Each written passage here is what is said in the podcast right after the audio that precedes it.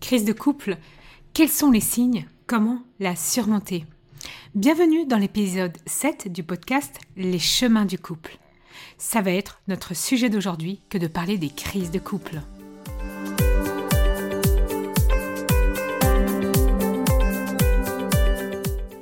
Bienvenue sur le podcast Les chemins du couple. Je suis Céline Domecq, thérapeute spécialisée dans les relations de couple et je suis également la fondatrice du Congrès du couple. Le podcast Les chemins du couple s'adresse à vous que vous soyez un homme ou que vous soyez une femme. Il va vous permettre vraiment de retrouver l'équilibre, la compréhension entre vous et l'autre dans tout ce qui se joue de la relation.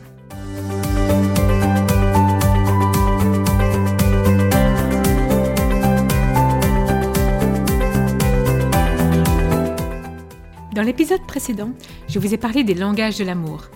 Quel est votre langage de l'amour? Saviez-vous que les connaître ainsi que celui de votre partenaire va vous permettre de vivre une relation plus enrichissante, plus épanouissante? Moi, je vous invite vraiment à écouter ce précédent épisode. Mais aujourd'hui, nous allons parler ben, des crises de couple. Puisque, en effet, malgré les langages de l'amour que nous pourrions mettre en place, notre couple peut vraiment traverser certaines crises. Alors la crise, c'est normal, on en vit tous. Mais est-ce que pour autant, elle doit être synonyme de fin Est-ce que ça doit être vraiment la fin à chaque fois qu'on parle d'une crise, et notamment d'une crise de couple? Moi, j'entends beaucoup de couples qui nous disent Ah oui, bah, nous, ça s'est fini, de toute façon, c'était la crise, il n'y avait plus rien à faire. Mais aujourd'hui, on parle de crise financière. Est-ce que pour autant, c'est la fin des finances? On parle de crise sanitaire. Est-ce que pour, pour autant, c'est la fin du monde, c'est la fin de notre santé? Donc finalement, la crise du couple, est-ce que c'est forcément la fin d'un couple? Alors, Fabrice Midal, dans son livre justement qui parle des crises, j'aime beaucoup Comment rester serein quand tout s'effondre, nous dit La crise nous invite en effet à sortir de ce que l'on connaît déjà et d'une certaine manière à penser contre soi, ses acquis, contre ses préjugés, contre tout ce qui nous immobilise, contre la répétition de nos manières de faire, d'avancer, de penser, que nous prenons pour des vérités, mais qui ne sont que des croyances. Et c'est ça, vraiment, aujourd'hui, c'est de comprendre que le mot crise n'est pas synonyme de fin, mais plutôt de poser un nouveau regard. Alors oui, cela peut être le début d'une nouvelle relation, la fin de la relation actuelle, et donc être une séparation, bien évidemment. À certains moments, certains couples vont passer par une crise pour enfin décider de se quitter. Mais profondément, ce n'est pas la crise qui fait la séparation. La crise, ça peut être aussi également le début de la nouvelle relation du couple actuel que l'on formait. Et ça, on ne s'en aperçoit pas assez souvent que la crise, c'est vraiment cette opportunité de remettre à niveau, de travailler nos croyances sur ce que je croyais vrai, sur comment je pensais que le couple devait fonctionner. Bref, ça permet d'avancer, de, sortir du schéma dans lequel j'étais. Moi-même, hein, je suis passée par des crises de couple, et parfois elles ont été surmontées, et parfois non. Pour moi, le plus important aujourd'hui dans mon partage, c'est de comprendre c'est que une crise, ça peut être synonyme de fin de la relation, bien évidemment, mais on peut aussi redémarrer cette relation tout simplement sous de nouveaux euh, principes, sous de nouvelles visions, de nouvelles valeurs. C'est pas la fin pour autant. Yvon Dallaire, dans, dans ses livres, lui va nous parler d'ailleurs de neuf moments critiques où la crise, principalement de couple, existe. Donc, l'arrivée d'un enfant, un déménagement, ou d'ailleurs l'emménagement, quand le couple euh, vit séparément et qu'ils vivent ensemble. Le changement professionnel, changement de poste, licenciement, une aventure extra-conjugale, la crise du milieu de vie, quarantaine, cinquantaine, ou tout simplement une crise existentielle, le départ des enfants, le syndrome du nid vide, la retraite, la maladie, un décès. Donc par exemple les décès des enfants. Ces moments sont critiques en fait, dans la mesure où simplement ils viennent bouleverser l'équilibre qui était là, l'équilibre matériel, l'équilibre émotionnel, l'équilibre organisationnel, l'équilibre affectif. Donc si je prends par exemple l'exemple d'un enfant malade, euh, où par exemple il est hospitalisé et l'un des parents va passer plus de temps, pour certains c'est des mois et des mois à l'hôpital ou quoi que ce soit, bien évidemment que le couple est en crise. Bien évidemment qu'il va y avoir des choses qui vont se passer, l'organisation, l'affectif, on va mettre certaines priorités ailleurs. C'est une crise qui est présente. Et pour autant, certains vont la surmonter, d'autres non. Donc ça veut bien dire que derrière le mot crise, on ne peut pas faire une généralité de la façon dont ça va se dérouler, de la façon dont euh, ça doit forcément se faire. Je peux prendre un autre exemple. J'ai accompagné des, couples, euh, ça arrive beaucoup plus qu'on ne le croit, ou en tout cas qu'on le suppose, euh, où il y a une, une aventure extra-conjugale. Et en fait, quand on arrive vraiment à travers cette expérience, juste à voir ce qui s'est passé dans le couple aux deux niveaux.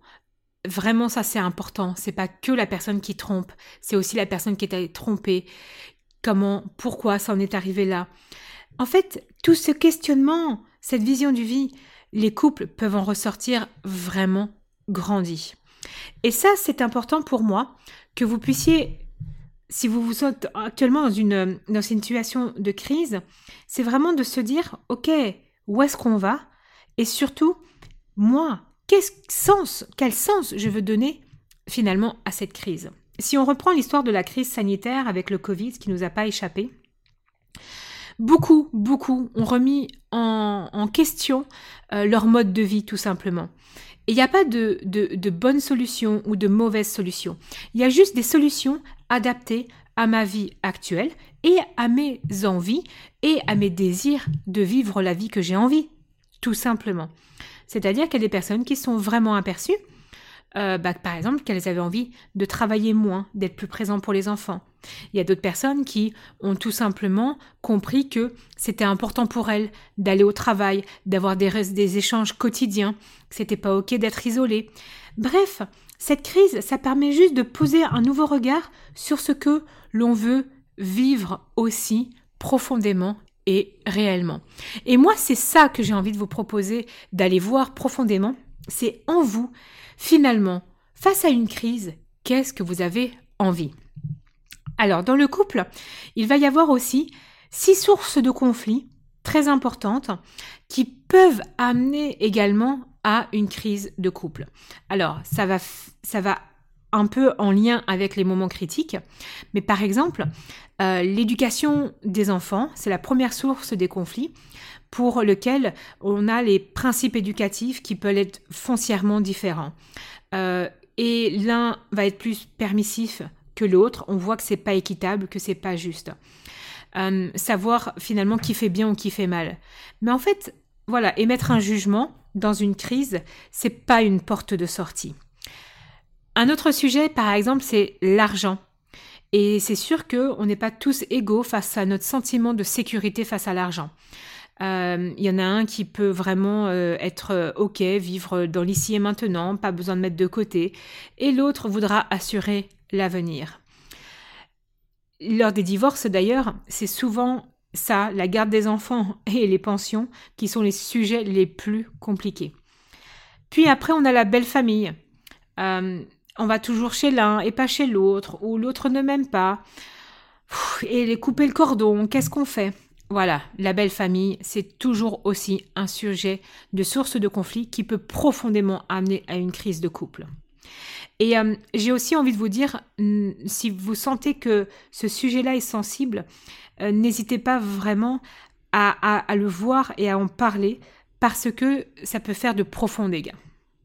Les critiques aussi, euh, dans, d'une belle famille, donc par exemple la belle-mère qui critique l'un ou l'autre, c'est vraiment quelque chose qui peut être difficile à vivre. Donc si vous sentez ça arriver, n'hésitez pas à vous faire aussi accompagner s'il le faut, mais c'est juste que on peut être apaisé par rapport au regard de l'autre. Hein. Donc euh, j'en parlerai dans d'autres épisodes de podcast, mais c'est important vraiment que vous puissiez prendre du recul par rapport à la belle famille. Il y a aussi les tâches ménagères. Hein. Euh, alors, ce qui est très marrant, c'est que ce que nous dit Yvon Dallaire aussi par rapport à ça, c'est que c'est toujours sous-évalué. C'est-à-dire que les femmes souvent ont tendance à sous-évaluer le travail que fait l'homme et l'homme a tendance à surévaluer sa participation dans les tâches ménagères. Donc, voilà, il y a toujours un, un, déséquilibre, une perception de ce déséquilibre. C'est une source de conflit qui peut amener à des crises. Hein.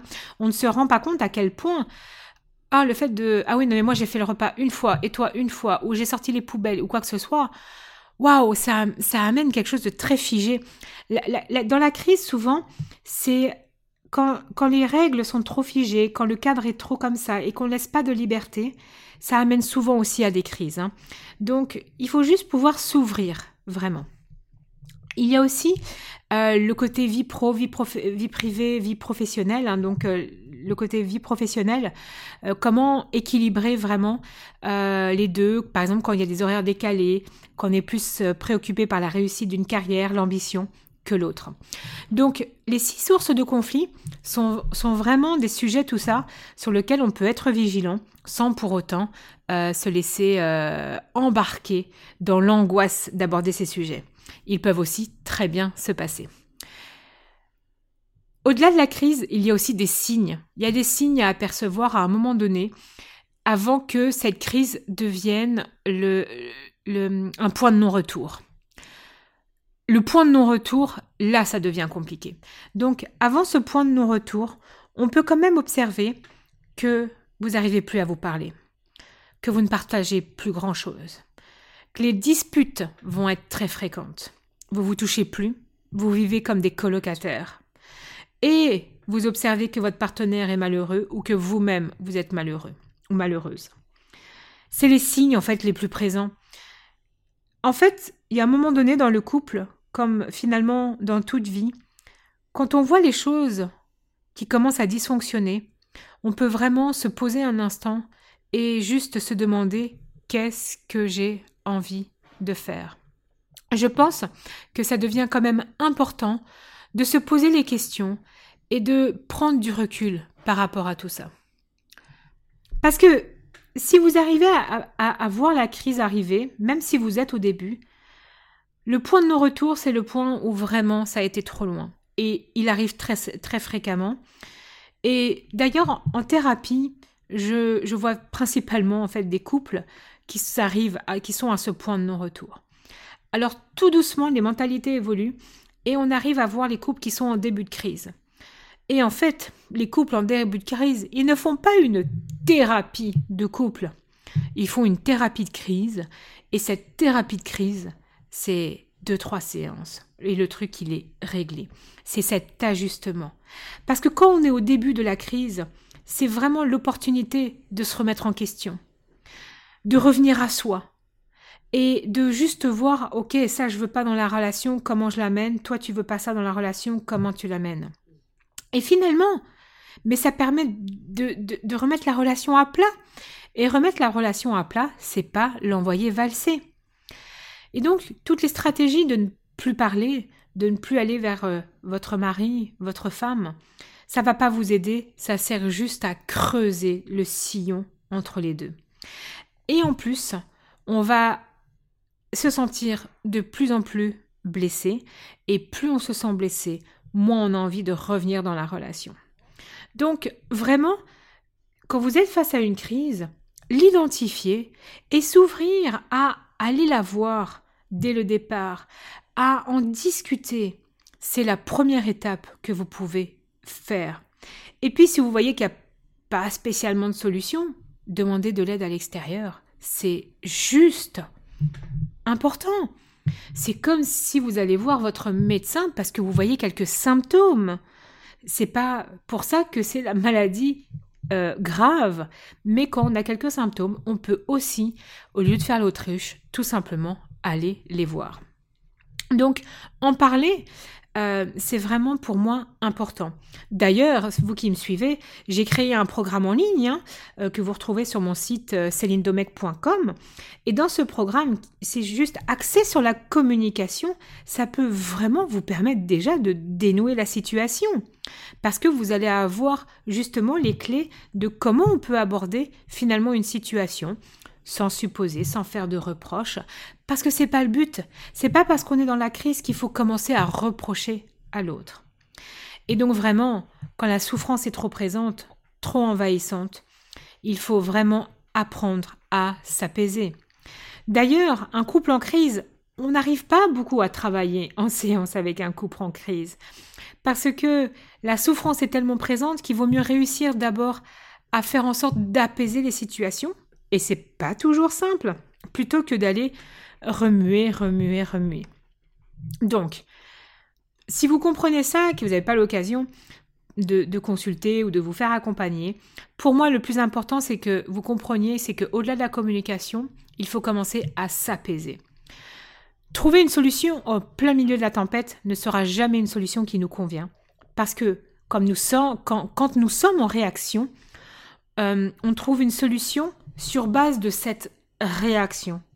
Mais ce n'est pas ce que je veux forcément vraiment. C'est juste peut-être une situation pansement. Vous savez, on prend toujours cette image hein, du, chirurgien. Euh, j'ai une plaie qui est ouverte.